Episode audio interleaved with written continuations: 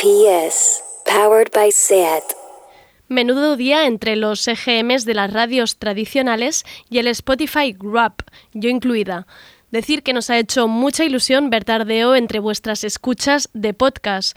Una oyente, Elena, me ha escrito para decirme gracias por la compañía. Qué bonito pensar un podcast así, como acompañante. Intento a veces pensar que estáis escuchando esto mientras os preparáis el desayuno o fregoteáis el sábado toda la casa. Por si acaso, buenos días, buenas tardes, buenas noches.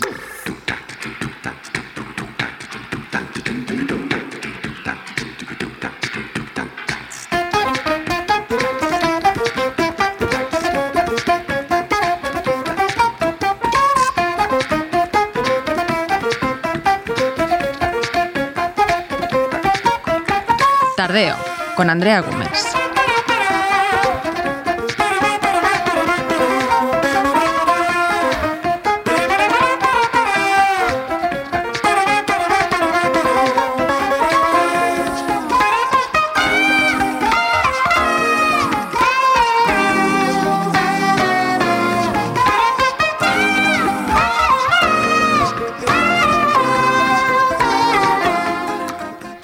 Vamos con el tardeo de hoy. Empezaremos con el Coge Papel y Boli repasando los festivales digitales que podéis seguir estos días online. Hay muchas opciones y hay alguno que incluye actividades gratuitas, así que coged lápiz que haremos repaso de la agenda para la próxima semana. Y escucharemos también, como siempre, las canciones del día, que por cierto tenéis agrupadas, todas las canciones que suenan en el programa, en una lista en Spotify que encontraréis bajo el nombre La Playlist de Tardeo. Sí, nos hemos roto la cabeza. Y vuelven a Tardeo Noelia Ramírez y Begoña Gómez para hablarnos, atención, de un temazo.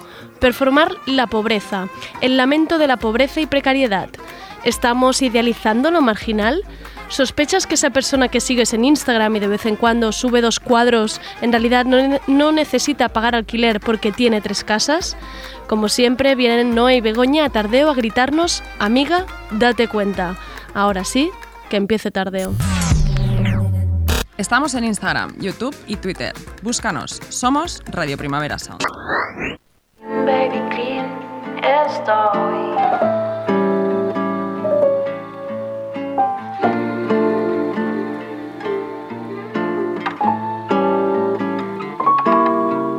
Quiero poder mirarme al espejo desnuda. Quiero comer mis lágrimas, las más crudas. Quiero poder sentir lo que no sentía. Dejar ya de mentir mi esencia. Pues esto que estamos escuchando es una maravilla y ella es Simona. Esta canción es Clean Baby. El videoclip es precioso, os dejo con ella. Con el agua que a mí siempre me sobra. Vos me rompiste el corazón y eso no tiene perdón. Sé que te gusta que esté todo piola. Yo me hago la que también, pero no. Clean baby, clean estoy. Yo ya aprendí esto. Yo ya te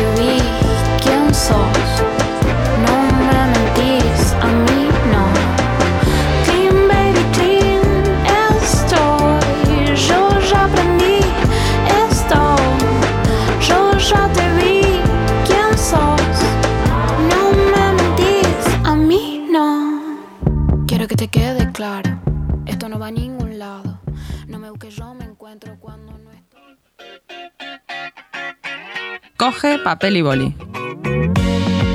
Hey girl, it's the first time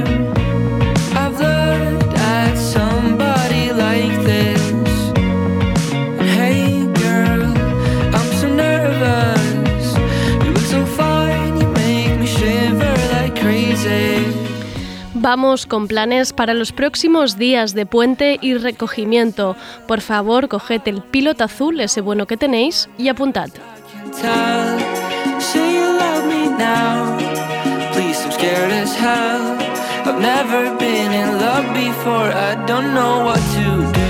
Mañana empieza el Retena Festival, el Festival Audiovisual Joven de Barcelona.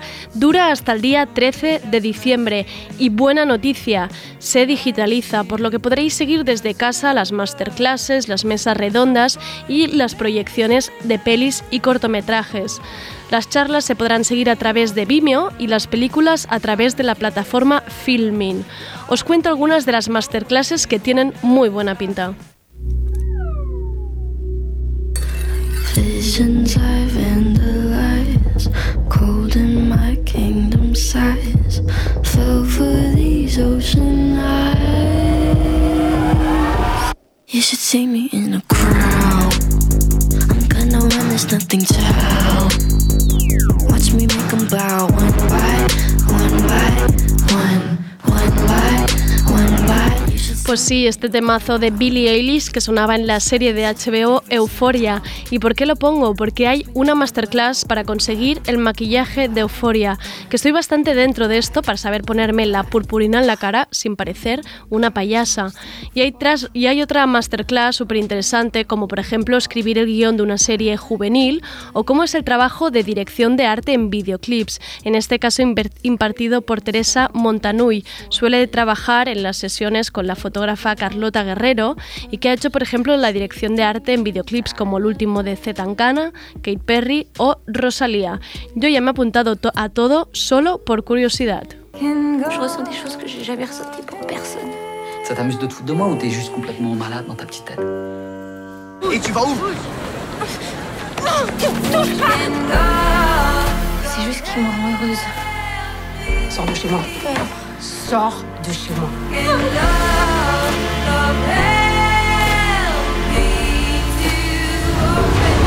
C'est son truc. Elle fait de mal à personne, si? Non.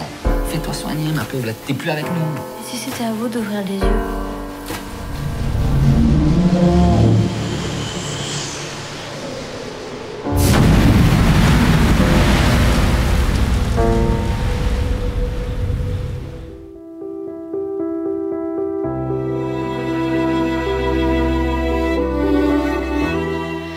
Pues esto que escuchábamos es el tráiler, que no sé si os acordaréis de la película que nos recomendaron las Bloody Girls que habían visto en el Festival de Sitges, de una chica que se enamora de una atracción de feria. Yo la verdad es que me quedé bastante pillada con la sinopsis.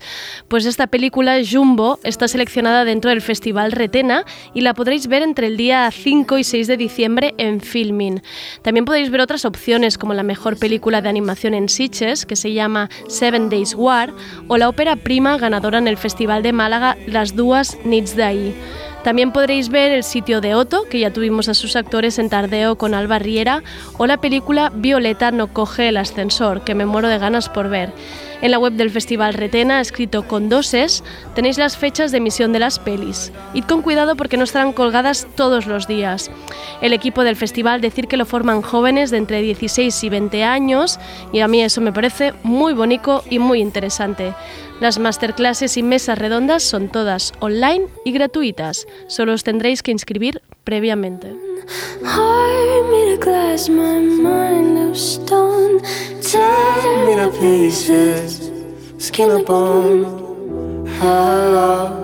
Welcome home. Ahora voy con una recomendación personal. Si todavía no la habéis hecho, no la habéis visto, tenéis en YouTube una de las entrevistas más sinceras y que más me gustan de Internet. Me gusta mucho cuando una publicación o una plataforma encuentra el formato ideal y una manera de destacar entre la gran cantidad de contenido digital que circula por Internet. Se trata del canal de YouTube de la revista Vanity Fair, que lleva cuatro años preguntando las mismas preguntas a la cantante Billie Eilish. Cada año es todavía mejor porque ves cómo ha crecido, que ha cambiado y cómo ella escucha su yo de hace cuatro años, pues hablando de miedos, éxitos, felicidad. Me parece una maravilla de entrevista y de formato, tanto si os gusta su música como si no os gusta. Creo que es un trabajo muy interesante. Y ya solo por ver las caras de Billy cuando se oye el año pasado decir que le apetecería tener unos días para desconectar y como lo compara ahora con el parón que ha supuesto el coronavirus en su carrera o shows, ya vale la pena. Gratis, como todo lo que hay en YouTube.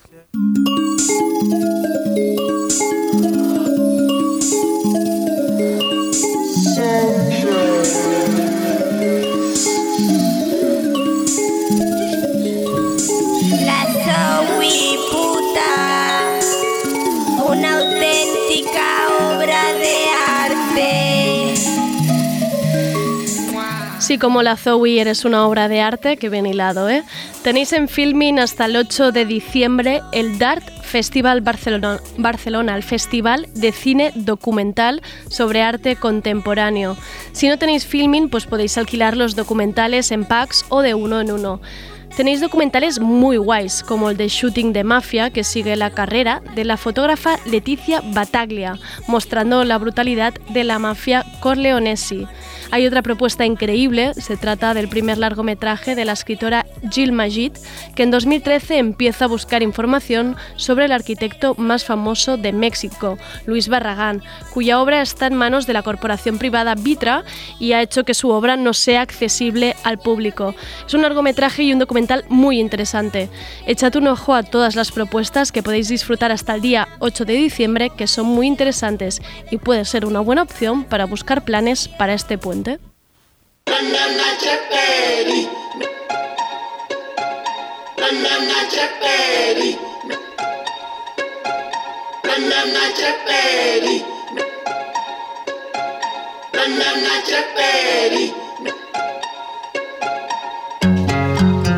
Y acabamos ya con la recomendación de festivales a seguir online con el Festival Walai, el Festival de Cinema Africà de Barcelona, que también se podrá seguir completamente online a través de la plataforma Filmin. Sí, si a alguien le está yendo bien en esta ola de digitalidad, es la plataforma barcelonesa Filmin, de eso no hay ninguna duda. Del festival se trata de la tercera edición de este festival, donde podréis ver un montón de películas que relatan historias del continente africano. Yo tengo apuntada Flatland, de la sudafricana Jenna Kato Bass, sobre dos amigas que cruzan el desierto sudafricano perseguidas por una poli que está investigando un asesinato. Me parece brutal la idea de mezclar western con película de policías más un road trip de amigas. La verdad es que estoy muy dentro. Estará disponible a partir del día 4 de diciembre. Muchos planes y opciones. Yo espero que hayáis cogido papel y boli y si no, como siempre,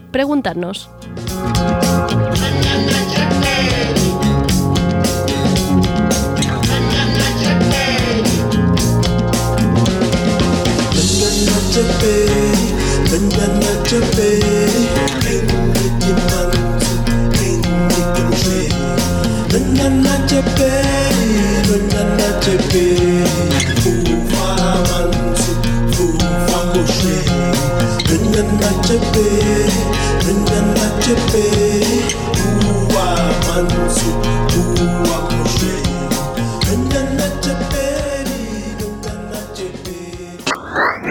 Tardeo, el programa de actualidad y cultura de Radio Primavera Sound.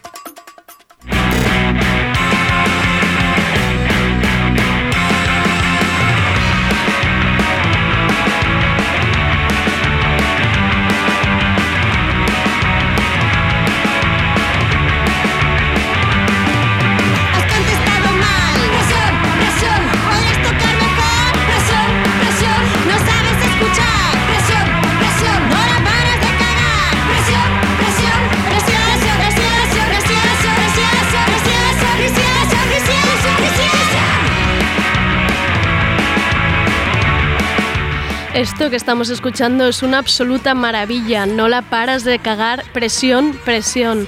Es el nuevo single de Sandré, banda que ya tuvimos en Tardeo y que nos cayeron súper bien y que ahora han sacado esta canción, Presión, que han presentado junto a un videoclip como adelanto a su nuevo EP que saldrá el 18 de diciembre.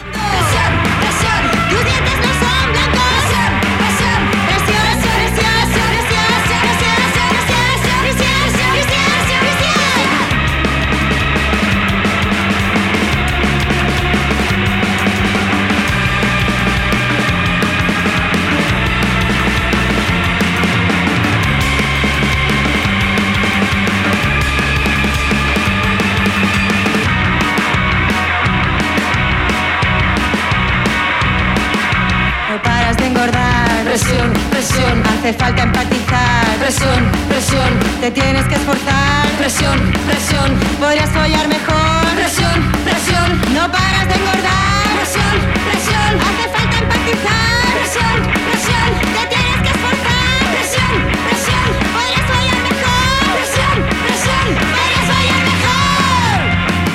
Podrías follar mejor. Tardeo, porque no se puede saber de todo.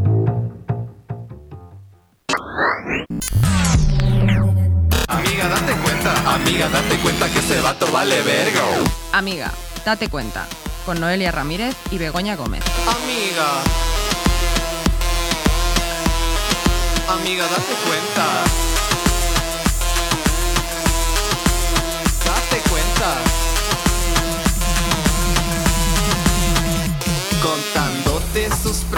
Problemas quiere toda tu atención, pero abres tú la boca y voltea a otra dirección. Las reinas de abrir melones, de hacernos pensar, de escuchar sus palabras y decir, ojo, ¿no estaré yo haciendo algo de eso? ¿No conoceré a alguien así? En cada sección suya nos descubren conceptos, tendencias, movimientos y corrientes que ocupan el espacio digital. Amiga, date cuenta, está aquí para gritarnos a todas, ojo, cuidado, date cuenta de estas cosas que están sucedi- sucediendo delante de narices. Noelia Ramírez y Begoña Gómez están aquí para cogernos de la mano y decir, amiga, abre los ojos. Amiga. Amiga, date cuenta. Y aquí están Noelia y Begoña, que os tengo que decir la verdad, menudos textos se marcan estas mujeres y como ellas mismas no se van a hacer promosao, se lo voy a hacer yo. Noelia ha hablado de las que ella denomina las autoras del desconsuelo, haciendo un recorrido por novelas escritas por mujeres hartas, cansadas y asustadas, un poco como todas en realidad. También ha escrito sobre el fenómeno del libro El secreto, que con el COVID ha vuelto a levantar un montón de fans con esa idea de si lo proyectas en tu mente, lo consigues. La verdad es que a mí me fascina el tema de este, de este libro. Siempre va bien leer un poco contra el positive thinking. La puedes leer Sí. en ese modo. Qué maravilla, ¿eh? Lo del secreto. Lo del secreto fue muy fuerte. Pues que, eh, me, me sigue flipando viéndola en las estanterías de... Pero es que hay otro dato que me dijo la tía de la editorial, Atención. que es eh, que durante la pandemia se ha multiplicado muchísimo las ventas del el libro tibetano de la vida y la muerte. ¿En serio? Sí, porque Paz Padilla lo recomendó en Vale, Sálvame, vale, vale. entonces se multiplicó, pero claro, eh, porque dijo que fue el que le había ayudado cuando murió su pareja. Entonces ahí se disparó, tuvieron que hacer dos ediciones en una semana y que desde entonces, o sea, dice, ya no creemos que sea ese fenómeno de Paz Padilla, de F- eh, Globo Claro, ¿no? claro. Sino que la gente está, lo- dice, es una cosa, porque dice, el secreto desde que salió siempre se ha vendido. Ya, ha siempre. sido una constante. Sí, y ahora se vende más y tal, pero me dijo, el, lo heavy es... eh, y dice, y es un libro difícil, ¿eh? Sobre la reencarnación, la muerte... Pinta... Sí, sí. Pues pinta- arrasa, arrasa. Pinta difícil. Bueno, la podéis le- Sí. ne- leer a Noelia en ese moda y Begoña. Begoña en realidad no ha dormido últimamente. Yo estaba poco. preocupada por sus horas de sueño con la inmediatez que publicó el análisis sobre las muestras públicas ante la muerte de Maradona, explicando maravillosamente bien el debate que se había creado en redes sobre llorar a supuestos maltratadores. Y luego se marcó el artículo del año también con pocas horas de diferencia con el caso viral de Elena Cañizares y sus compañeras de piso, también con una inmediatez de infarto. La, Sí, mi- sí. la misma inmediatez con las que se ha olvidado este tema. ¿eh? Hoy pensaba, Te- ¿dónde está hoy he Elena? leído un tuit, hoy he leído un tuit que era eh, Elena, Elena Cañizares murió, ¿verdad? Era porque yo, Elena Cañizares y he tardado unos segundos, fíjate que escribí el tema y todo. Imagínate. Elena Cañizares, ¿de qué me suena ese nombre, coño? O sea, Yo pensaba, vale, hay dos artículos de Begoña que eran los que había sacado súper inmediato. El primero Maradona y el, y el, el otro era de qué Hace hablo? una semana y dos días del Una caso Cañizares. imagínate. Y se ha Atención. se ha olvidado y nos da Nos da igual. Exactamente sigue. igual. Esa chica sigue, esa chica sigue de, de- Sigue. de cuarentena, no ha acabado la cuarentena. Ni Rocío Piso. Y Rocío Piso. España la ha olvidado. La- vaya, pues vaya reinas estáis hechas vosotras dos haciendo estos artículos. Em, ¿De qué hablaremos hoy? Pues hoy, mira, Andrea, venimos aquí siempre venimos a explicar nuestras obsesiones. Nuestras obsesiones. Ya. Decimos, Este vamos es a hablar. chat. Sí, es un poco el chat de amigas, que es un poco lo- donde lo se habla todo, donde se habla el salseo ahí bueno. Claro. Entonces, este es un tema que, que nos apasiona mucho, al que le damos muchas vueltas y, y- y que cada vez consideramos que está más presente, eh, no solo entre nosotras, sino también con la gente que nos rodea, ¿no? que lo hablamos cada vez más. Y venimos a hablar de lo que es eh, performar la pobreza. Vale. Que esto vendría a ser cuando alguien eh, esconde su privilegio o su riqueza, lo, lo camufla de alguna manera, lo omite en su proyección personal o le echa teatrillo y se acoge al discurso de una precariedad que, no sufre, ¿no? Que- o que es transitoria, que durante un tiempo eh, vive como un precario y entonces pues así lo puede decir durante hacer apología en un discurso y dotarse como épica de yo fui precario, yo sé lo que fue lavar platos, ¿no? Entonces, eh, 15, es días gente- de, de camare- 15 días de camarero, Camarero. 30 años contándolo. Sí. Esa es un poco la, Sí. Exactamente. Un día, un día estuve en una pescadería y, y supe lo que es levantarse a las 4 de la mañana. ¿no? que sí, y que sí que puede ser ambiental, ¿no? Porque la percibe en el ambiente, pero se apropia de ella y, y de la que incluso pues, se acoge a una narrativa para tener como credibilidad moral eh, y que incluso luego eso le da, puede dar rédito económico, ¿no? O sea, acogerse a, a ese discurso, ¿no? En algunos casos. Sabemos que nada más decir esto, yo creo que si la gente lo ha entendido, le acaban de venir cinco nombres a todo el mundo a la cabeza, cinco cuentas de tweet a las que de, de Twitter a las que haces hate following, cinco personas que es como, mm, ¿qué me estás contando con tu con tu pisazo que nadie sabe quién paga? Hombre, eso bien. Y tu discursito de, de no llego a fin de mes que nadie se cree. En las stories de Instagram están desvelando. Yo creo que Sí, han, han sí. abierto mucho los ojos, ¿no? En este caso, porque Sí, en sí, Instagram sí. enseñaba solo lo que querías, pero ahora con las stories, que es como un plan más costumbrista y cotidiano, vemos en realidad cómo vive la gente. Más espacios domésticos, Sí. más Pisos calefactados, Exactamente, con calefacción. suelos, Sí. suelos calefactados. Eso es importante, Sí, sí. ¿eh? Ahí, sí, sí, es importante. Y una vez tienes el concepto en la cabeza, esto ya es como cazar Pokémon, que los vas a ver por todas partes. O sea, vas- ahora vas a ir señalando mm, performador de la pobreza, performador de la pobreza. Y Sí. esto venimos a, esto venimos a, Sí, dar es- al mundo, este regalo. Sí, o sea, es, es desenmascarar el fenómeno, pero también es importante que eh, destacar que no lo hacemos desde el rencor, ¿no? Lo hacemos porque creemos que socialmente es como necesario visibilizar los orígenes y de dónde venimos para entender que los triunfos eh, no son tanto laborales, sino como son económicos de la gente, que en esta era no está marcado por el trabajo que haces, pero sí por la herencia que recibes. Y que para ponerlo todo en perspectiva, porque no es lo mismo eh, salir en la, en la vida de la casilla cero que de la 5 o de la menos 10, porque todo esto, lo de compararnos con otras personas que triunfan pese a nuestro esfuerzo, genera muchas ansiedades. ¿no? Y es muy importante entender que el mérito laboral eh, no marca el ascensor social.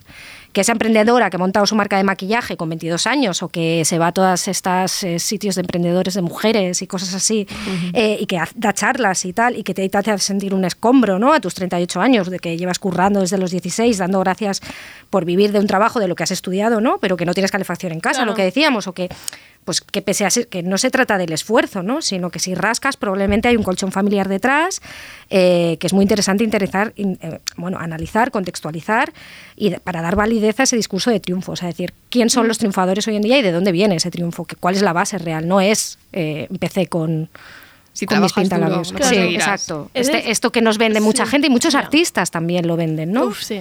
La plata, la plata de Nati Peluso. Que viene a ti, viene a ti sola. Solo Sí. Manifiéstala, la versión secreto, ¿eh? como el secreto, exacto. Claro, es Claro. que el secreto. Bueno, y Melanie Griffith también está metidísima en el positive thinking y en el manifesting. Lo puse en Instagram el otro día y dije, Ah, hostia, madre pobre mía. Melanie.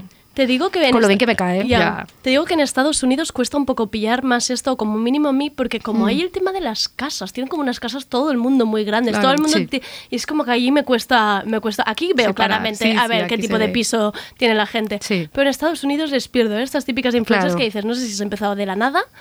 O es normal, o esto es o clase normal, media, o no sé si total. O esta casaza aquí en medio de Ohio es, Ya. es- mm, vale mucho dinero. Sí, me sí. cuesta ahí un poco detectarlas. Es Sí, más pero bueno. difícil. Vamos, a vamos para, para arrancar y para situarnos a escuchar un audio de una persona que es- estoy segura de que ha estado por aquí, muy, muy querida para todas, que es Rocío Quillaguamán. Y ella hace un año participó en una charla en el, festiva- en el Festival Meme Fest del CCCB con, ¿con quién estaba? Con Roberta Vázquez, ¿verdad? Sí, Y, y habló de esto y hizo un pequeño speech en un vídeo que ella ha colgado varias veces. eh, Ahora creo que esta semana lo volvió a colgar y otra vez ha vuelto a, te- a generar mucho, mucho debate en sus redes. Vamos a ver qué, qué decía Rocío respecto a esto. Vamos a explicar la situación económica porque esto es muy importante. Nosotros creemos que es importante que eh, la gente que se dedica al mundo creativo explique de dónde vienen sus ingresos. Ya sé que esto igual le da como cosa a cierta gente, ¿no? Porque hay pijos que intentan ocultar que son ricos. Pero eh, yo creo que es importante porque a mí me pasó, y creo que a ti también te pasó, que yo cuando, cuando tenía con... Bueno, yo sigo teniendo inseguridades, pero quiero decir, cuando empezaba a hacer estas cosas, me comparaba mucho con gente que veía en Instagram y claro, me creaba como unas expectativas súper falsas porque luego descubría que era gente rica. Entonces, claro, es como crearte expectativas sobre cosas que puedes conseguir y que no estás consiguiendo, y, pero esa gente la consiguió porque tienen dinero. Entonces, por eso es importante ya, ¿no? Espero que explicar también de dónde estén- vienes, ¿no? pero también Me encanta la cruzada de Rocío con esto, ¿eh? Está- Rocío está es, cruzada es- es como en plan, no, no, me gusta cuando la gente odia algo mucho y en plan voy a dedicar mi vida, mm, los siguientes años, a demostrar esto. Hablar de esto. Está ahí, Rocío, nos Sí. encanta. Sí, Sí, sí. De la ira, de su ira, Exacto. digamos, ha De- hecho, ha hecho arte también, ¿no? Y- Claro, y, de, de y- hecho, y ella lo nos dice, sí, sí, identificamos. ahí- de ahí nació sus, sus vídeos fantásticos. Le hemos hecho un par de preguntas respecto a esto para ahondar en, en su obsesión. Yo lo primero que hago cuando conozco a alguien o cuando me entero de la existencia de alguien es investigar como esto, de dónde, de dónde viene, porque desde luego no te lo van a decir. Y tengo toda una investigación sobre este tema. Antes pensaba que, lo, que esto que no, que eso estoy contando era bastante enfermizo, que quizá alguno piense que todavía lo es, eh, pero a mí la verdad es que me tranquiliza mucho y me quedo como más tranquila sabiéndolo, porque es que en realidad no pasa nada, o sea, yo no estoy diciendo que la gente que sea rica sea mala porque es rica, que, tam que también. no, eh, pero, o sea, quiero decir que no, o sea, si es, pues sí, pues yo qué sé, eres, rico, naciste rico, vale, y quieres ser artista, pues yo qué sé, de acuerdo, ¿sabes? Tendremos que aguantarte, tú y sea lo que sea que hagas. Pero eh, lo que digo es que estaría bien que lo, que lo dijeses. O sea, yo lo que no entiendo es por qué lo ocultan. Eh, me parece horrible esto, porque luego está la gente como yo, que además no soy solo yo, antes pensaba que era solo yo la que se comparaba, o sea, está todo el mundo comparándose constantemente. Vivimos una realidad que es así, entonces esta gente debería ser consciente de esto.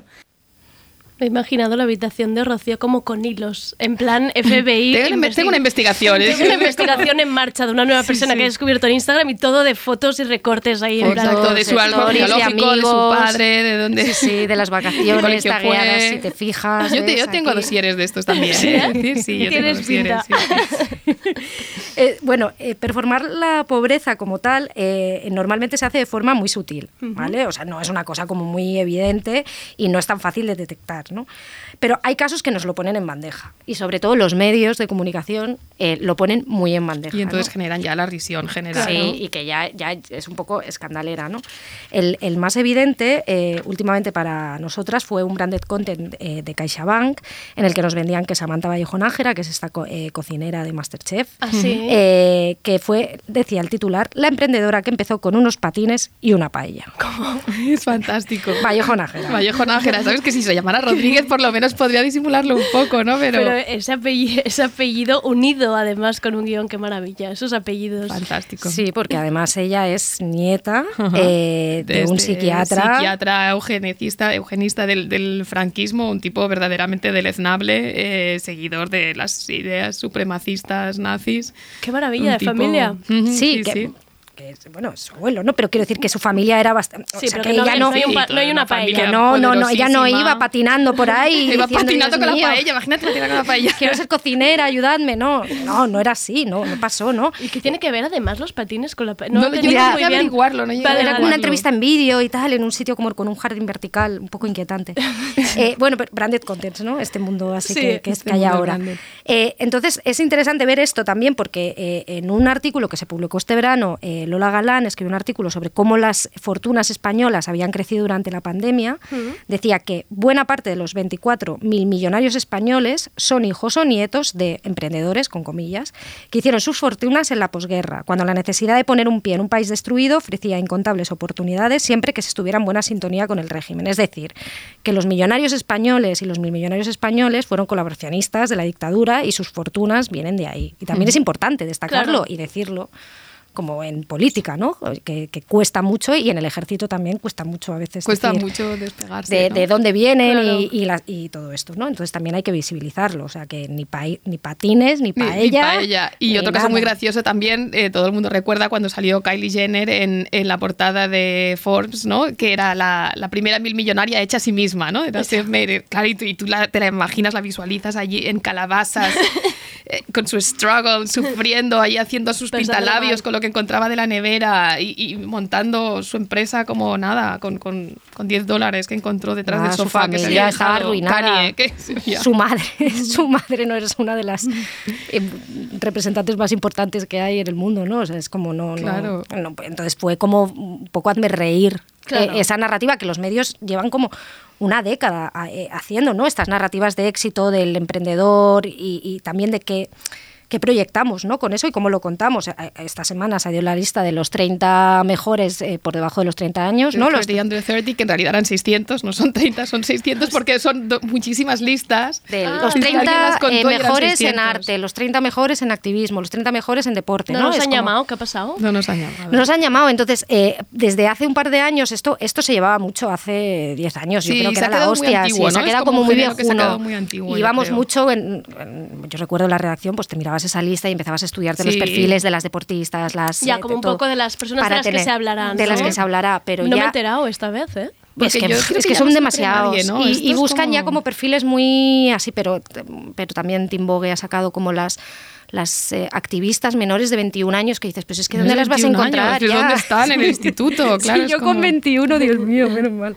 Bueno, eh, entonces, eh, el problema es este, ¿no? Bueno, es un poco lo que estábamos diciendo de las listas, que ya hay como un sentimiento de rechazo y que mucha gente está diciendo, vamos a investigar a las familias también de todos estos emprendedores que están triunfando. O sea, porque no es que hayan tenido una idea muy buena, es que han tenido un mucho dinero familiar para poder llevar esa idea a cabo. O sea, casi ¿El, el cualquiera. garaje de, de, de qué, de dónde es? Claro, ¿Garaje de de una mansión? el garaje, ¿El garaje de una Claro, mansión era ese o claro? Que es un poco de lo que habla también César Rendueles en este libro del que se está hablando tanto, que se llama Contra la igualdad de oportunidades, que, que, bueno, que, que abrir los ojos ya respecto a esta idea absurda de la meritocracia que, que nos venden y que, y que no existe, ¿no?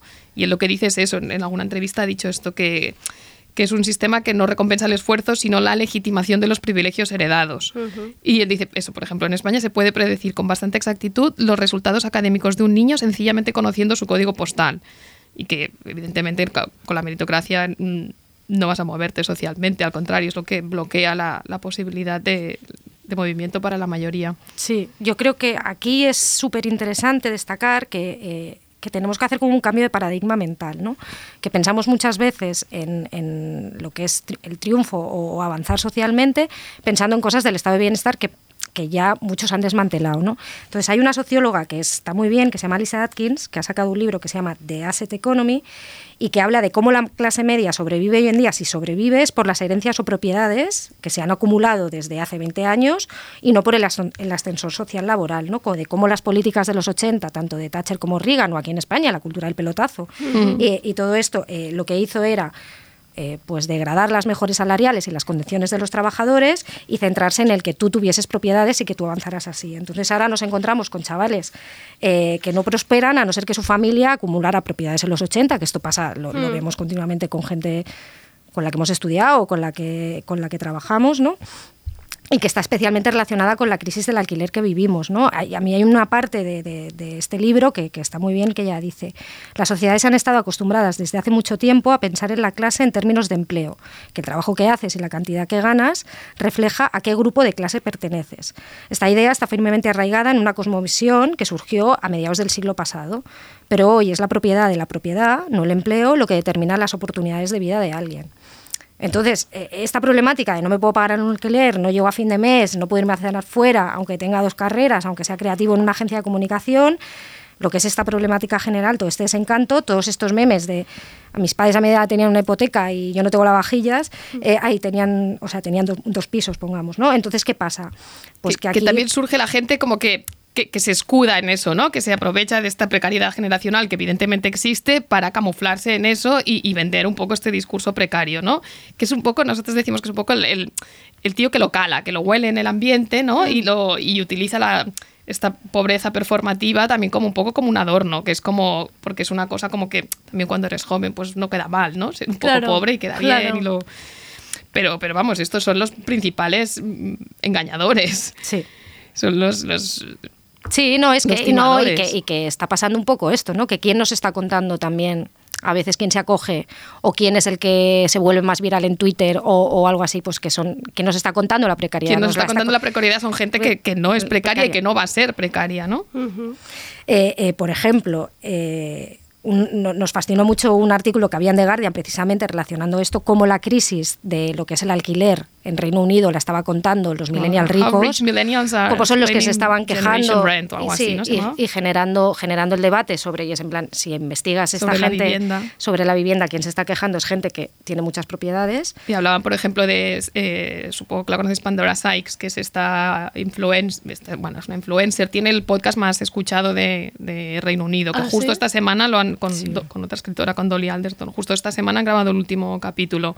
Pero es como una pija, pija de reglamento, ¿sabes? De, de colegio privado, aparte, bueno, ella, ella viene del mundo de la moda también, antes hacía la sección de moda en el Times. Y, y, por lo tanto colabora con muchas marcas, es una de estas Mango Girls. Eh, pero luego ha Mango sacado el, Girls, el libro de ensayos, de ensayos millennial obligatorio, que, que este- todo el mundo tiene que tener su libro de ensayos de, sobre la vida contemporánea. Y, y allí habla un poco, ¿no? Como un poco la voz de su generación y de, "Jo, como qué mal lo pasamos, ¿no? Nosotros los millennials, que es como, tía, Tú no. tener un poco de vergüenza, ¿no? Es como... Claro, es que quién te lo cuenta, ¿no? Quien cuenta. Pero esto pasa, pasa mucho, ¿no? Hablar de otros mucho. temas, ¿no? Que también dices, mira que hay temas por tocar, no te metas en este barro. Sí, no, no, y, y- y que pasa con. Bueno, y que de hecho, como ahora se, está- se ha extendido mucho este tipo de ensayo eh, no confesional, en primera persona, un poco de mujeres hablando sobre Medio sí mismas, sí, medio, medio- como analizando un poco, po- poniéndote en contexto socialmente, Gia ¿no? Tolentino, Sí, ¿no? como Gia Tolentino, que también tuvo que salir a, Hablar de, de sus- de sus a orígenes. hablar de sus orígenes y pon- que, que los había omitido en su libro un poco y que luego pues yo también dije, hostia, la sí. amamos allí, ¿eh? pero, pero bueno, ahí está, o, con, o, o como Sí, por sí. ejemplo el, el libro de la hija de Larry David, el Que cómico, es uno de los más vendidos que es también uno de los más vendidos en Estados Unidos, está en la lista de los más vendidos del New York Times, y, y ella lo hace como, como ser millennial en clave cómica, y es bastante Sí, pobre. Ella, ella o sea, en su caso tampoco el- puede el- ocultar, ¿no? O sea, su padre tiene una serie de- desde hace 10 años que va sobre Claro. ser rico. El motivo de la serie es ser rico. ¿Qué pasa cuando no estaba, no estaba escrito que te hicieras tan rico siendo cómico y de repente te haces millonario? O sea, que, vamos, me imagino que ella tampoco puede ir de pobre, pero sí que... Sí, pero sí, Sí que que habla de como del ¿no? desencanto, Digamos, del de todo desencanto. esto, y claro, entonces te está contando lo que le pasa a una generación, gente que eh, su novio la dejó por Ariana Grande y se fue a África con sus amigas, ¿sabes? O sea, para no ver la prensa. Entonces es como... Claro, eh, entonces esta gente es la que queda en los libros contándote qué es ser millennial, ¿no? Entonces tampoco es ser eso. Sí, Pero sí. bueno, de hecho... a nivel más mínimo, bueno, no sé, las redes están petadas, ¿no? Mm. También de gente vendiendo este tipo de discurso, que, que es como, bueno... que ahora se ha estandarizado, ¿no? Eh, Amanda Hess, que es una periodista que nos encanta, nos Sí, sí, fascina, hay que es eh, siempre, todo lo que dice, Santo. cuando, Sí. cuando como decimos nosotras siempre, ¿no? Cuando, cuando todo todos vamos, Amanda vuelve. Va y vuelve, ya te lo ha contado tres veces, todo. Eh, pues ella, ella explicó en un tuit esta tendencia, en la que ella eh, habla de que toda esta gente que está escribiendo ahora utiliza como una especie de salvaconducto para liberarse de esa carga de, de- de provenir de ciertos Ella lo entornos. tituló el, el párrafo obligatorio. Que es que en gran parte de los ensayos personales digitales eh, trata sobre la escritora azotándose a sí misma por su privilegio, marcando todas sus ventajas estructurales y básicamente discute en contra de ella. Es como decir, yo que, bueno, mis padres que tenían tres casas, una en Empurdá y tal, y que yo o no yo pude- que pude- reconozco que soy blanca y cis Sí. y hetero Ah, y tal, vale. no debería estar hablando de... Pero, pam, Pam, entonces pero ya te lo he echado. ya. Sí, Vale. pero entonces es como, salvo, es como, vale, lo reconozco, Pero sirve, claro, pero sirve como, bueno, ya lo he como hecho, ¿no? salvoconducto, ¿no? Sí. Sí, sí, que es un poco que... Que es, el hijo del check your privilege, ¿no? Después de toda una, una Sí. década que, que venimos arrojándonos el check your privilege en redes, ¿no? Chequea tu privilegio, pues vale. Vale, lo estoy chequeando con este párrafo. Con este parrafito yo ya lo Aquí, digo, venga. ¿eh? Y ya, venga, sigo, Venga, sigo mi, y mi tiro fe de millas. ratas y ya la, Sí. ya la suelto al principio y ya Sí, seguimos. exacto. Tiro millas y como que me, que me, me exonero ahí un poco de todo, que es un poco lo que hablábamos. Eh, Bego entrevistó a una chica que había hecho un proyecto sobre eh, que los racistas le pagaban por Bizum Ay, sí. y decíamos que era un poco, es- eh, un poco esto, ¿no? O sea, sí, sí, que te lo compro, ¿no? ¿Cómo, cómo? Los Sí, racistas. bueno, es una cosa este muy fue un esa es una idea de la olla muy grande. Eh, sí, ella eh, lanzó un proyecto hace ya bastantes años que, que era como, eh, ella es una cómica y era, era un proyecto cómico, pero la gente se lo tomó en serio, que era si tú eres racista y te sientes culpable por un acto racista que has hecho, compra tu culpa blanca enviándome un bizum enviándome una transferencia y la gente lo empezó a hacer. Al No principio eran colegas suyos cómicos que entonces le explicaban la historia y él lo colgaba en un Tumblr que tiene. Y, pero luego lo empezó a hacer gente como muy en serio. Y, y esto, esto que, que era un proyecto, se ha estandarizado mucho este año, durante todo este año de, de debate racial en Estados Unidos, se ha estandarizado y, y lo está haciendo mucha gente. Y, y, eh, no sé si has escuchado ese podcast tan bueno de, que se llama Reply All. Pues hubo un capítulo sobre eso y era gente verdaderamente anonadada, que era como de repente recibo 20 euros en mi cuenta de un tío que no conozco de nada, con el que trabajé hace 5 años. Como pagándome por, por la culpa Te lo, por, que ser, por, sentía. por ser negra, en plan, porque buscó al primer negro que se le ocurrió, que era un tío con el que, una tía con el que había trabajado cinco años, Buscó que no dice Facebook mucho de su agenda. fotos, madre Sí, sí. mía. Y le hizo una trans porque con esa cosa La no pragmática tiene que tienen los americanos, Sí, ¿no? claro. Y el caso Pero del- se, extendió mucho donde, en- durante el Juneteenth, el 19 de junio junio, que es la fecha que conmemora la liberación de los esclavos en Estados Unidos, eh, ocurrió esto a lo largo y ancho de todo Estados Unidos y Bizums los afroamericanos de repente recibían bizums y la mayoría se, se indignaban, ¿no? Y, se, y decían, pero además porque eran cantidades muy bajas, que es como, es que si con esto crees que vas a comprar la esclavitud de todos mis ancestros, perdona, pero Hombre, es un pues poco más podría, cara. se, podría, se podría extender un poco de que los hombres fueran pagando esto a las mujeres. Exacto, ¿no? es claro, reparation. Repara- reparation claro. por su. O cada vez que, hace- que se ríen, ¿no? Cada vez que, que cuelgan un meme de Maradona.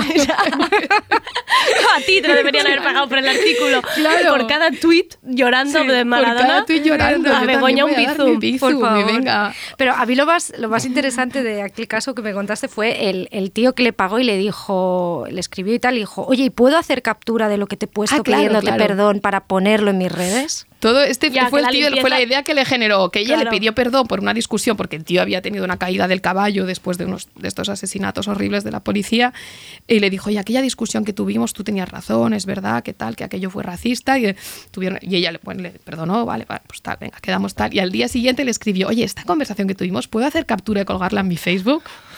Ya la limpieza, el precio limpieza El ya me precio de sale. limpieza ya me sale. Uf, Madre Exacto. mía. El palo santo pasado. Sí, ahí, sí, ¿no? sí. Ya estoy limpito, ya la estoy limpito. Y ya- un poco, pues eso, volviendo a, a Sí, esta, volvamos. que nos hemos perdido, el, el párrafo obligatorio es eso, ¿no? Vale. Es como, pam, tú lo pones y ya. Sí, no, y que todos en el fondo, eh, eh, contigo también lo, hemos, lo comentábamos cuando de esto, que te- todos tenemos muchas dudas a veces de, de- de- ¿Hasta qué punto tienes hasta que qué punto nosotros O que sí, puedes hablar. o que puedes decir o que no, pero que está bien también replanteárselas y Sí, cuestionárselas. Eso es un ¿no? poco como lo de los actores, ¿no? Que ahora ha habido la polémica esta de si nos estamos yendo mucho de los temas hoy, pero bueno, esto es típica conversación nuestra.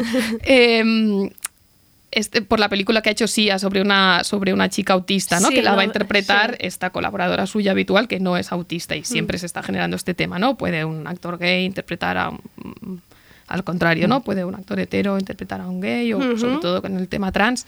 Eh, ¿Qué veníamos a decir?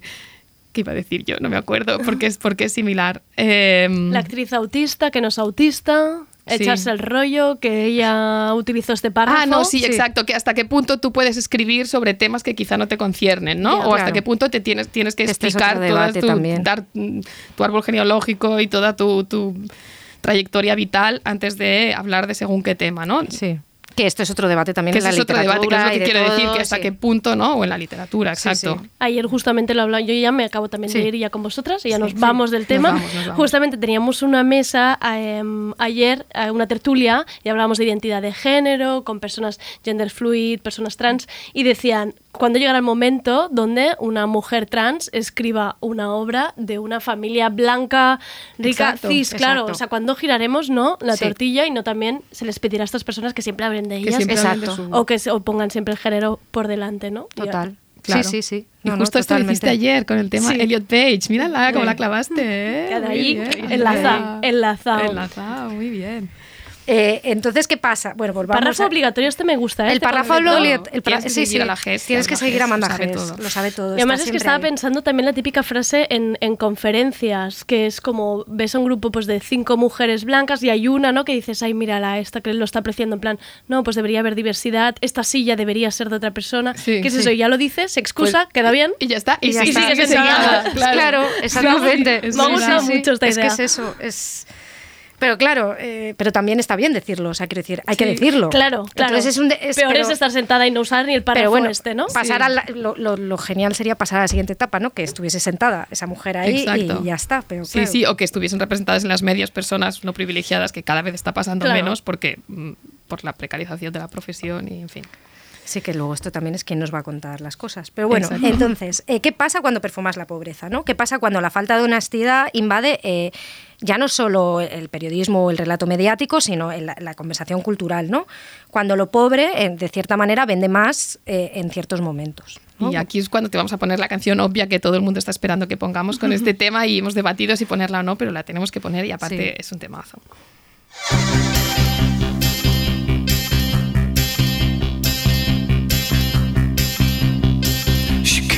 She had a thirst for knowledge. She studied sculpture at St. Martin's College, that's where I caught her eye. She told me that her dad was loaded. I said, in that case, I'll have rum And then in 30 seconds time She said I wanna live like common people. I wanna do whatever common people do. Wanna sleep with common people.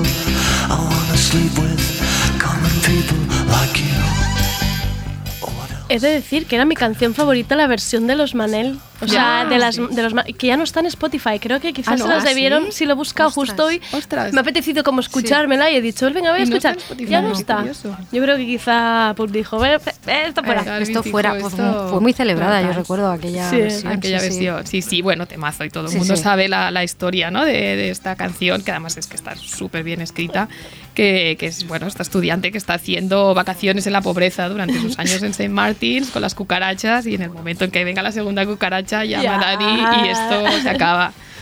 Y porque, bueno, en realidad los británicos están obsesionados con esto, como con todos los temas relacionados con, con la clase social, es su gran tema y es de lo que hablan todo el rato. Tú juntas a los británicos en un pub y en algún momento van a hablar de sus acentos respectivos, de dónde provienen, cómo los han adquirido y, y van, a, y van a acabar hablando de esto, ¿no? Pero por eso tienen como tanta, digamos, bibliografía sobre esto, Claro. tantas series y tantos libros que son fascinantes y tienen un gran vocabulario también en torno a, a estos viajes de la clase en un sentido y en otro, ¿no?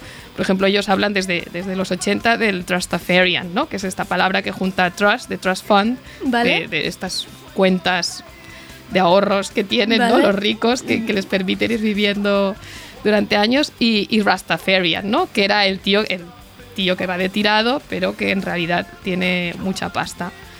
Trastafarian, no lo había oído, ¿No ¿eh? oído Mola. Trastafarian? Es que yo creo que se decía más igual en los 80 o en los 90, pero a veces se, se recupera. Mola. Sí, Es en Estados Unidos tienen lo de trust eh, también como lo de los cachorros. Sí, Oh. como sí, exacto, como los chavales que vienen de familias de, de pasta, como pero pero que no son perfor- no, o sea, no que hacen no son performers, claro, el Trastafarian es, Sí. el, es el performer, ¿no?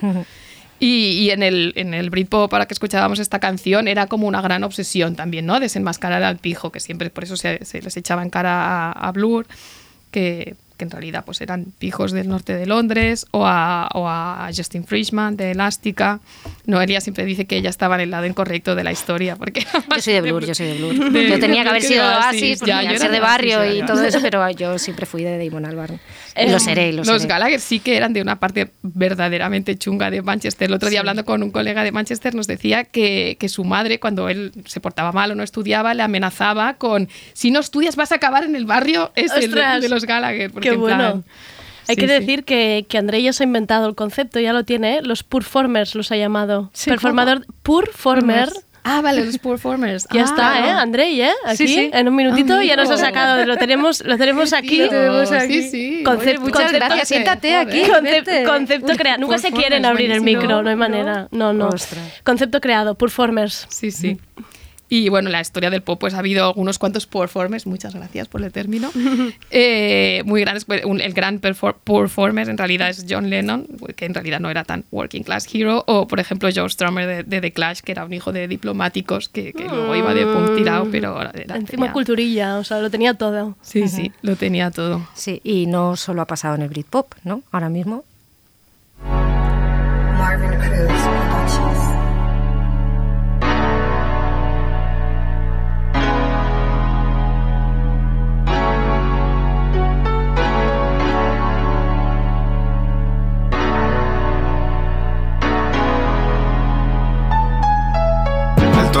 que esas manos van al pan. A los 15 años me colaban ramatas. A los 16 me colé en el sonar. Ahora sonar me paga por cantar. A los 17 no me paraba a drogar. Pintaba metros y robaba Brugal. Yo soy de la calle, loco, yo no soy bacall.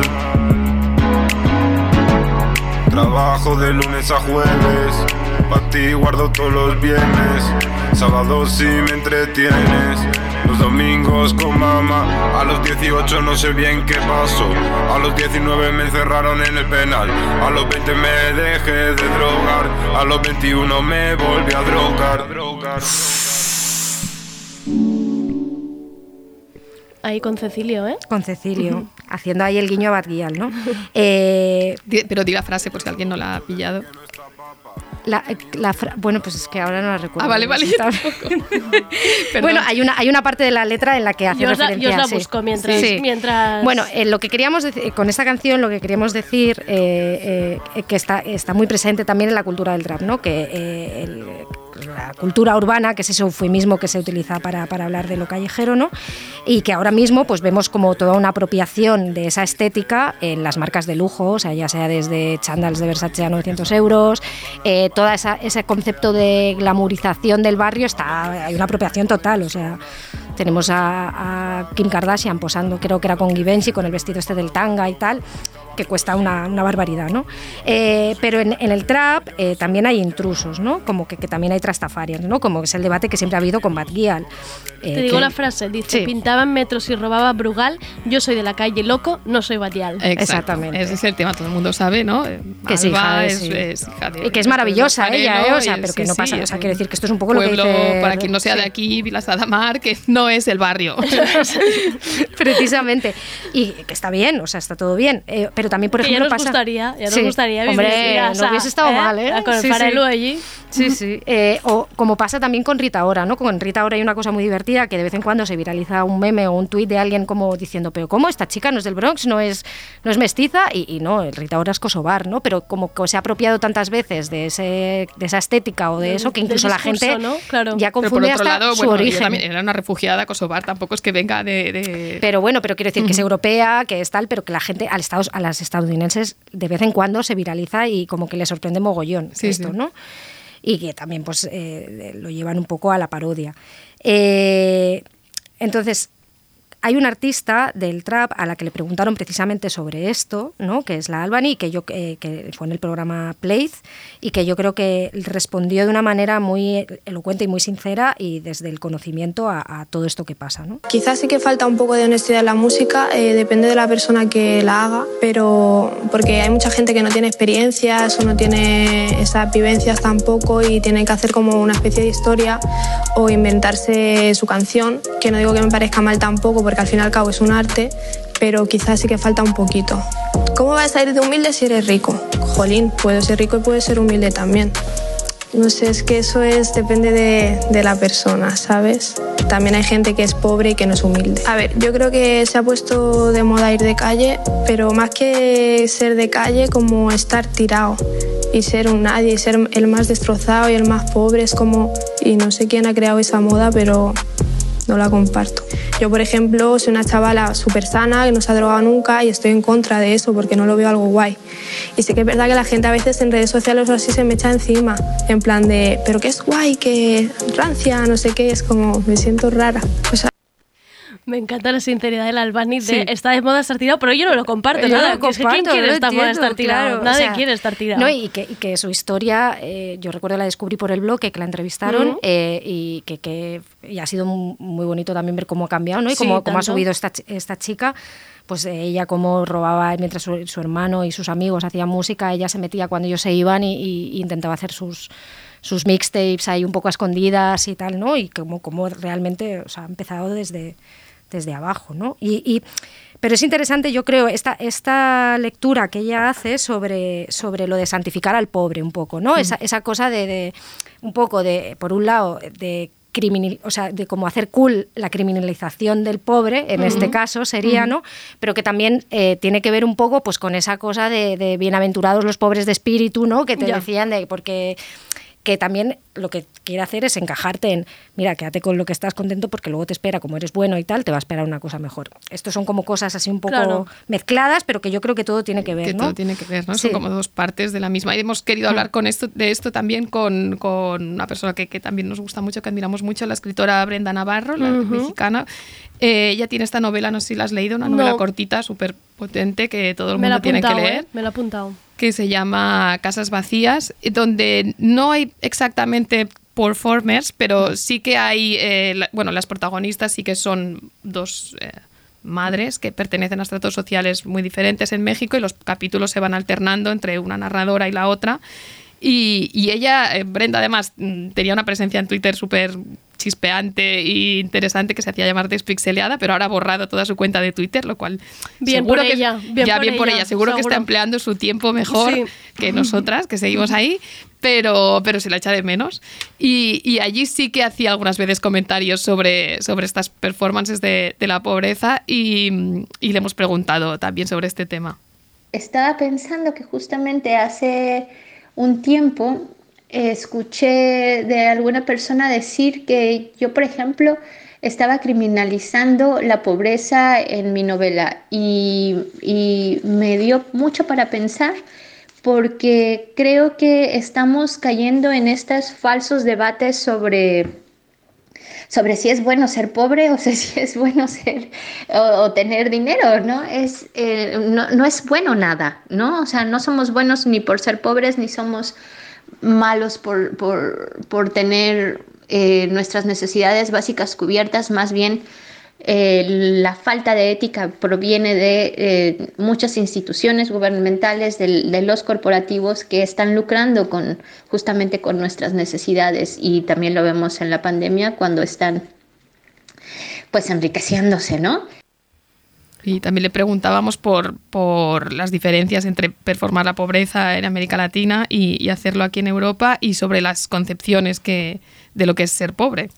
algunas personas que, que ganan, digamos, mucho más que, que los mil euros, digámoslo de alguna manera, eh, y, y que se sienten pobres. Y a mí eso me parece también un poco, eh, pues casi, casi que diría ofensivo, porque están haciendo un uso de la pobreza eh, digamos como para una queja más bien de ya no tengo lujos, ¿no? Y eso es muy distinto, es muy distinto eh, ir perdiendo tu capacidad de tener lujos, eh, como mandar a los, a los chicos a una escuela privada o tener un apartamento con una terraza muy amplia o, o tener una casa en, en el pueblo, qué sé yo, a personas que definitivamente no llegan ni a los mil euros, que necesitan este ingreso mínimo, vital que no llega además.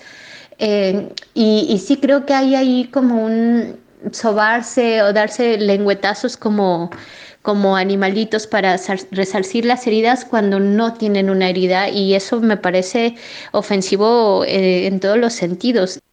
Me encantan lengüetazos. Sí. Adoptamos, ¿eh? Adoptamos Sí. lengüetazos. Qué interesante el concepto de perder lujos, ¿no? Hmm. Sí, Me ha gustado. sí es, es interesante, yo creo, la, la- la dicotomía está entre los que venimos del estado del bienestar, ¿no? Que hemos construido, o sea, que, que somos hijos de eso, que se ha roto ya. Y la concepción de los que de los que no lo tuvieron, ¿no? De los lo que, que que decía siempre ella, han vivido endeudados, o sea, que Claro. México es un país que siempre pues ha estado endeudado con Estados Unidos y que tiene otra concepción de entonces es, es inter- a veces pues eso, el- que salgamos un poco de nuestra burbuja del estado del bienestar y decir, bueno, pues no tenemos calefacción o no tenemos lavavajillas o Ujú. que es lo que me pasa a mí, por ejemplo, o, o tal, o, o- pero claro, gano, o sea, ganas más de mil euros al mes, ¿no? O sea, puedes, es, es interesante ver la queja, ¿no? Que, quién, quién está capacitado para ella y que te hace hacerte muchas preguntas también Sí, a ti sí. mismo.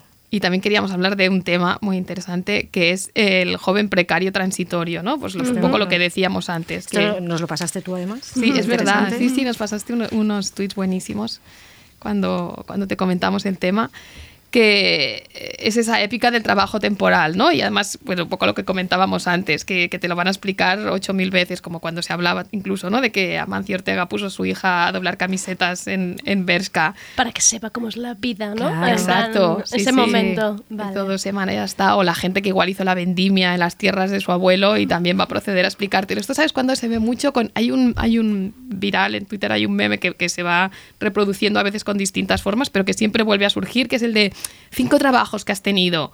Y ese todo el mundo lo aprovecha para performar la es mentira. pobreza, ¿no? Y uno es mentira, tal. Y entonces todo el mundo explica cómo fue, pues yo qué sé, vendedor de lo que sea, o cómo...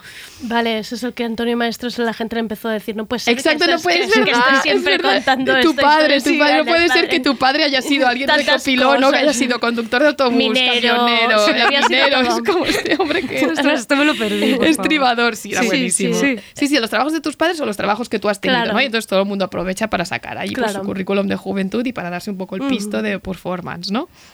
Esto va, va adquiriendo como muchas formas muy, muy curiosas. Sí, sí.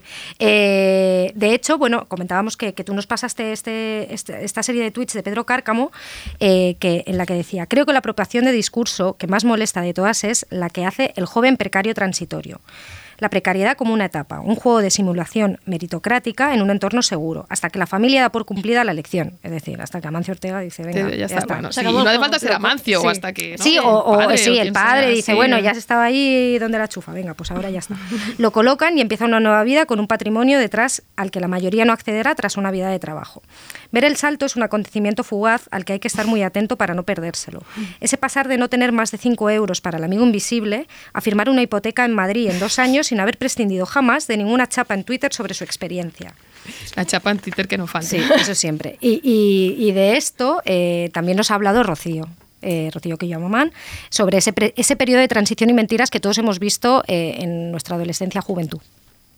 Hace muchos años yo lo veía, o sea, cuando ya no me movía en este mundo en el que veo como más artistas y creadores y tal, antes yo lo veía en gente de mi edad que se quejaba siempre de no tener pasta y tal, porque era como lo guay, era guay ser pobre, ¿no? Entonces siempre se quejaban de que no tenían pasta, pero yo veía pues que vivían en pisos de sus abuelas en el Eixample o que sus padres les pagaban el piso o que nunca tenían pasta, pero siempre tenían pasta para drogarse. Entonces, cuando yo oía esto, pues para mí era insultante, porque yo sí que sé lo que es ser pobre y que tu familia sea pobre. Eh, pero bueno, yo pensaba, estos son idiotas y, y ya está. Eh, que es verdad que eran idiotas y ya está, porque eran jóvenes y eran inmaduros, pero ya cuando lo vi a otro nivel, que era el nivel de verlo en artistas adultos, pues sí, eso que me, ahí sí que me parecía vergonzoso un poco, ¿no? Porque es como que no eres consciente de tus privilegios y eso a mí me parece una um, cosa bastante fuerte. Que no a, a- a día de hoy no seas consciente de tus privilegios es fuerte. Está enfadadísima. Rocío, sí. Rocío está enfadada, ¿eh? Con razón. Sí, no le estalló la cabeza, por suerte. de, De- De mandaros estos esto. audios. Son, Como, son como sus vídeos, pero en tranqui, ¿no? Pero en- en- como si bajaras las revoluciones poco porque se echa un poco de menos y Rocío, SMR.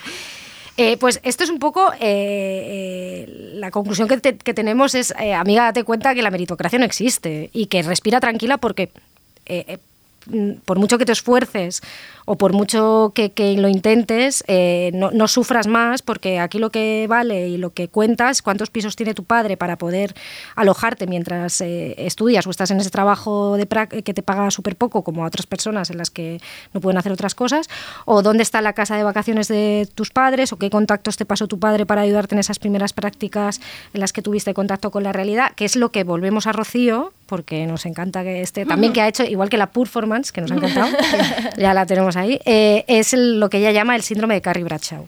Y bueno, sí que tengo como calados a varios artistas que juegan a ser Carrie Brad- Bradshaw, eh, que es un poco como que es un personaje de ficción que cuya profesión no tiene ningún sentido que a lo que se dedica con, con lo que se con lo que gana no siendo lo que es eh, se pague un piso en Nueva York no tiene ningún sentido pero bueno es un personaje de ficción y ya está luego que veas esa, esa, es, eso mismo que lo veas en la realidad pues entonces tiene menos sentido y es mucho más insultante porque es como no y también luego otra gente que oculta eh, sus orígenes como para darse más mérito. Y esto me da mucha rabia porque no lo entiendo. ¿Por qué lo hacen?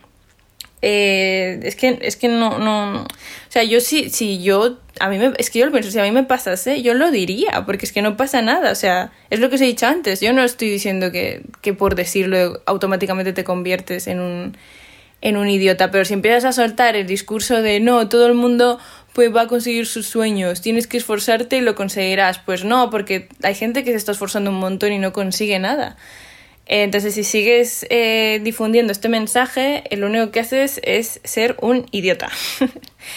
Em, ¿Y qué más os quería decir? Eh, bueno, sí, que me parece muy deshonesto hacer esto, básicamente. Y que, ay, que creo que no es una opción hacerlo o no hacerlo. O sea, mi opinión es que no es una opción. Es, si tú eres consciente de tus privilegios, lo único que te queda es hacerlo. O sea, no hay más. Y si no, tienes mucho morro. Ya está. Tienes mucho privilege, tienes mucho morro. Check privilege, cuéntalo o sobre todo también cállate. O sea, cállate y, una la otra, pero- ahórrate también ciertas Claro. reflexiones. Exacto. Y creemos que eso es importante, pero también es importante no comprar el, el discurso de la derecha, por ejemplo, que, de- que confunde la denuncia de la performance de la pobreza con exigir el voto de la pobreza a la gente de la izquierda, lo típico, ¿no? De la razón, Manuela Carmena se ha ido de vacaciones a Cádiz. Bueno, sí, se ha ido de- la jueza y ha quedado una casa en Cádiz. O, Se puede ir de la- vacaciones. Todo el mundo necesita vacaciones. Exacto, Es que- o, o eso cuando o sea, se meten con persona. Alexandra Ocasio Cortés, ¿no? Por la ropa que lleva. Me acuerdo que una vez hubo una polémica por unos guantes que llevaba que alguien descubrió que valían, no sé si 20 dólares o así. Es como que tiene que hacer pasar frío, que les hagan Bueno, y con- puñones, y como con la, la portada- de Dickens. o sea, Claro, como- ¿no? Con la portada de Vanity Fair que ha hecho también hubo Claro, un debate que, que La salieron ropa los- que se lleva las portadas no es suya, Uno, señora. te la dejan, te la dan las te la dejan, pero marcas. es que además ella había hablado con la estilista desde su equipo para que el traje que llevara, que fuese blanco por las sufragistas, bla, bla, que fuese de un diseñador de- del Bronx, que tal, que el traje era caro, pues era caro, pero ella ya había, quería visibilizar el trabajo de un pequeño diseñador, o sea, ella ya... Y no se lo quedó, tranquilo. Y no se lo quedó, y además es Y si se lo quedó, mira, se lo podría haber Sí. quedado, se lo Pues podrían sí. haber dado también. Pues sí, eso también pasa, ¿eh? En las sesiones de moda a veces el talent, el talent se lleva la bolsita. ahí, Esto sí, pero sí, sí, hombre, claro. Bueno, sí. Sí, pasa mucho. no, pues como está como todo Pobre, Noelia, ¿no? pobre Sí, sí. Noelia que no se había enterado y no había cogido Sí. nunca nada. No, ¿eh? no, el periodista no, El periodista el talent, jamás. el talent, No, no, no puedes estar ahí y robarte unos El zapatitos. periodista No, no, no, no, pilla no. ni vamos. No, no, Vaya. se devuelve todo. Vaya. Se tiene que devolver todo y tiene que estar y si no, mal rollo. Pero, pero sí, pero claro, es que eh, no, no confundamos, o sea, no compramos, no compremos, o sea, porque mucha gente de la izquierda y sobre todo eh, mucha gente de la izquierda esencialista compra como esos resentimientos de la derecha, ¿no? De hacer la parodia, ¿no? De, de tienes un iPhone y no sé Eh, qué y tal. tampoco Entonces, tan no caigamos en eso, no iPhone, caigas en el resentimiento de la derecha, porque eso son cosas que no van contigo tampoco, o sea, no, no vives en este siglo, entonces, no entiendes. Sí. Ahora tampoco lo 2020 compres y tampoco como- hagas un Pablo Iglesias y enseñes tu casa cutre y hagas alarde de, de vivir en una Ah. casa de como tus Con el póster aquel, que era un póster de Pulp Fiction en la cocina, tú lo viste en la casa de la abuela. Bueno, never forget la casa, la casa de soltero que fue la casa de rosa. soltero, tía. ¿No has visto ese vídeo? Tienes que verlo, no, Andrea. que ver, Andrea. Es muy, muy... Es, hard, Es un vídeo de Pablo dura. Iglesias enseñando su casa. Sí, Ana sí, Rosa. Ana Rosa En las Quintana. primeras lecciones generales que se presentó, ¿no? Después de... Sí, que era como un piso de estudiantes Se donde solo cocinan, eh, sí, como abuela, espagueti sí. sin, so- Vale, ya. tomate, ¿sabes? O sea, no, con, cosa- con Orlando y atún, como atún Sí, cutre. ¿no? este Era así, como- tenía un póster de Pulp Fiction como en... solo muy- faltaba lo soprano. ¿no? De Pero guay. él hizo alarde de esto de lo cutre. Ese dirección de arte, hacia- Había lo cutre, hacia lo cutre. Y él lo decía, ¿no? Es, es importante que tú vivas como tus votantes. En una tal. cueva y es mucho Claro, mejor. pero si era más vivir En una joven. cueva mucho mejor, claro. Claro. Pero cuando Sí, eres joven joven. también... Nada, tan joven. Bueno, tampoco, luego, ¿eh? Tan ya, joven, bueno, ya. ya, no bueno, sé. aparte que es hijo de dos abogados laboralistas, o sea Sí. que ta- quiero Sí, sí. decir. Sí, sí, no, era la casa de la abuela de Vallecas. o Sí, sea. sí. Y, y claro, entonces, pues luego no justifica que le hayan echado en cara la dacha de Galapagar, su casa actual, pero sí que podría haberse callado la boca antes. Claro, no haber si no explicas eso, no hace cutre. falta. Sí, no hacer apología, ¿no? No hacer Un poco apología, de- porque entonces también estás Claro, sí, comprando. el- el- yo creo que el problema es cuando él dijo hay que vivir, ¿no? Hay que vivir como tus votantes Sí, y luego, exacto. evidentemente, ahora no está viviendo como sus votantes. Sí, y, y luego, pues, eh, otra de, de las conclusiones que sacamos es que de ese sentimiento a veces cuando tú de- reconoces al calador o al performer o al Trastafarian, Soplagaitas. lo puedes canalizar para hacer el bien. Para ¿no? reírte O sea, de ellos. Para reírte de ellos y, y- y para que mucha gente se ría con ello también, ¿no? Que es un poco lo que hizo Rocío Quillamaman y nos lo explica aquí también. Pues yo me comparaba mucho con esto, ¿no? Siempre pensando que yo siempre me quedaba atrás y, y lo pasaba bastante mal. De hecho, una vez en el MACBA tuve que esconderme en el lavabo para, porque no, no podía respirar, porque había estado con un grupo de gente que, pues, que se había puesto a, a, a hacerle la pelota a una, a una artista que, que era de esta gente que, que critico. Y, y yo tampoco entendí muy bien por qué me, me afectó tanto, pero, pero me afectó mucho. Entonces, de aquí nace un poco también todo lo que hago yo, para acabar un poco con, con estos malos ratos. Ay, pobre. Joder, me Bueno, encanta que sí. subió de Twitter es hago vídeos de gente que me cae mal, ¿no? Directamente. Sucinto, perfecto. Directamente. Sí, la verdad es que, bueno, pero de esa ansiedad o de, de, de- de esa, bueno, de, de- de decir no puedo de esa más, rabia, de sí. esa rabia, pues ha hecho algo que, que es muy celebrado y que, Y que mucha gente se ve muy valora, identificada y, y- y nos reímos de ello y hemos podido y, y genera debate, ¿no? Porque- Nosotras somos peores porque solo nos reímos, pero no hacemos arte. Pero bueno, no hacemos artículos. Pero básicamente no. Pero tenemos un chat muy. Un artículo es arte, siguiente debate. No, no, no, no, no es arte, no es arte, no, no, no. No es arte. Nada, Eh, nada. Bueno, maravilloso poner este debate sobre la mesa. Yo creo que a la gente le, se le saldrán 20.000 Sí. Preguntas en casa. Eh, Claro. Abramos debate, opinad en Twitter. Y que es muy complejo, que nosotras aquí Sí, hemos hecho una lectura claro. así. Sí. Bueno, que habéis abierto, Sí. habéis abierto dudas y habéis Sí. dicho no caigas por aquí, no caigas por el otro lado, quédate entre Sí. medio. Y si no, ríete, ¿no? Sí. Al Si no, final es ríete. esto, Sobre ríete. todo ríete. Hay y que reírse. desmascara un poco Sí. también Sí, a sí, farsantes. Exacto. Exacto. Muchísimas gracias a Noé y Begoña por este trabajo de investigación que siempre traen. Equipo de investigación. Sí, es un poco. podríamos cambiar el nombre. Tra- Trabajo de Raserca viene con, Viene con su dossier aquí de 50 páginas. PowerPoint, próximo, próximo aquí en estas pantallas. Luego, luego podríais subir un de estos que se van, que Sí. se van moviendo. No creo que no nos veremos hasta el 2021. ¿Cómo Oh, os deja esto fuerte, eh? Qué fuerte. Muy Fuerte. fuerte, sí. Bueno, Ay. a ver si Y toda esta fe que está poniendo la gente en enterrar 2020 es, pero Sí. es como, pero que va a seguir igual, ¿eh? No, no, o sea, que como si la siguiente no sesión ya sin mascarillas. Como si- lo- exacto, No, no, no, va a ser esto- peor. no, pero bueno. Yo no soy nada acaba. optimista. No soy, acabaremos con este. No soy nada optimista. Nada, pero bueno, pero bueno, nos veremos, nos veremos, Andrea. Vale, vale, importante. Sí, importante. Sí. Yo soy la nueva, la nueva baby. I'm a OG, OG, OG. Sonido de la plaza, sonido de la street. I'm a OG, OG, OG. Yo soy la nueva, la nueva baby. I'm a OG, OG. Estos raperos de niños escuchaban pop. En mi casa había platos, había reggaetón. Ahora sabe la historia y cantan hip hop. Quieren ser calle, pero no lo son. Raperas compiten por ser el coño de la cena. A mí eso no me da respeto, a mí eso me da pena. No venimos de lo mismo, tú no tienes cadena. Esto es necesario para mi pena. Eh, ya somos mayores, así que frena. De niña no me frena. Micrófono de checa. La patrona no se ensucia con la merca. Eh, ya somos mayores, así que frena. De niña no me frena. Eh, micrófono de checa. La patrona no se ensucia. RPS.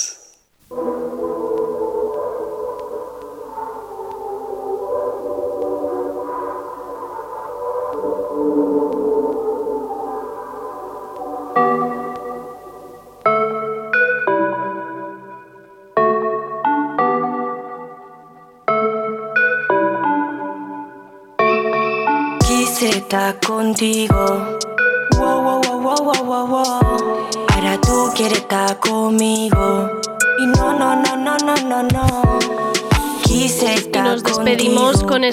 nuevo single de la Zoe que se llama Nada, hablando de amores imposibles y se ha puesto un poco sentimental aquí la Zoe, siempre a tope con la Zoe, por eso mañana vuelve Charas, Charca Astrology, para iluminarnos con los horóscopos de diciembre. ¿Con qué signo nos meteremos mañana? Mañana vemos. Gracias a André Ignat por estar tras los mandos de la nave y por ese concepto que ha sido maravilloso, Performers. Soy Andrea Gómez, gracias por escucharnos. Baby, el pasado no se borra y tu puta lo intenta y no se agota. Yo no sé cómo esa puta, yo no pongo excusa. Yo me como el plato aún si no me gusta. Papi, yo soy dura, yo estoy en la lucha. Se me ve bien, ellas están en la basura. Bitch, nada. Tú y yo hemos pasado de todo a nada. De lo que hemos vivido ya no hay nada. Y tú te engañas, dice. Llámame mañana. Quise estar contigo. Wow, wow, wow, wow, wow, wow. Ahora tú quieres estar conmigo. No, no, no, no, no, no, no. Quise estar contigo, pero no está preparado. Tengo mucho kilo, tengo puta a mi lado. Tengo puta a mi lado. Quise estar contigo, pero no está preparado. Tengo mucha puta, no está preparado. Yo no creo en Dios, yo te creo a ti. Como lo hago yo, ninguna gachí. Cuando te hago así, no puedo resistir. Tú te hecho pa' mí, papi, tú te hecho pa' mí.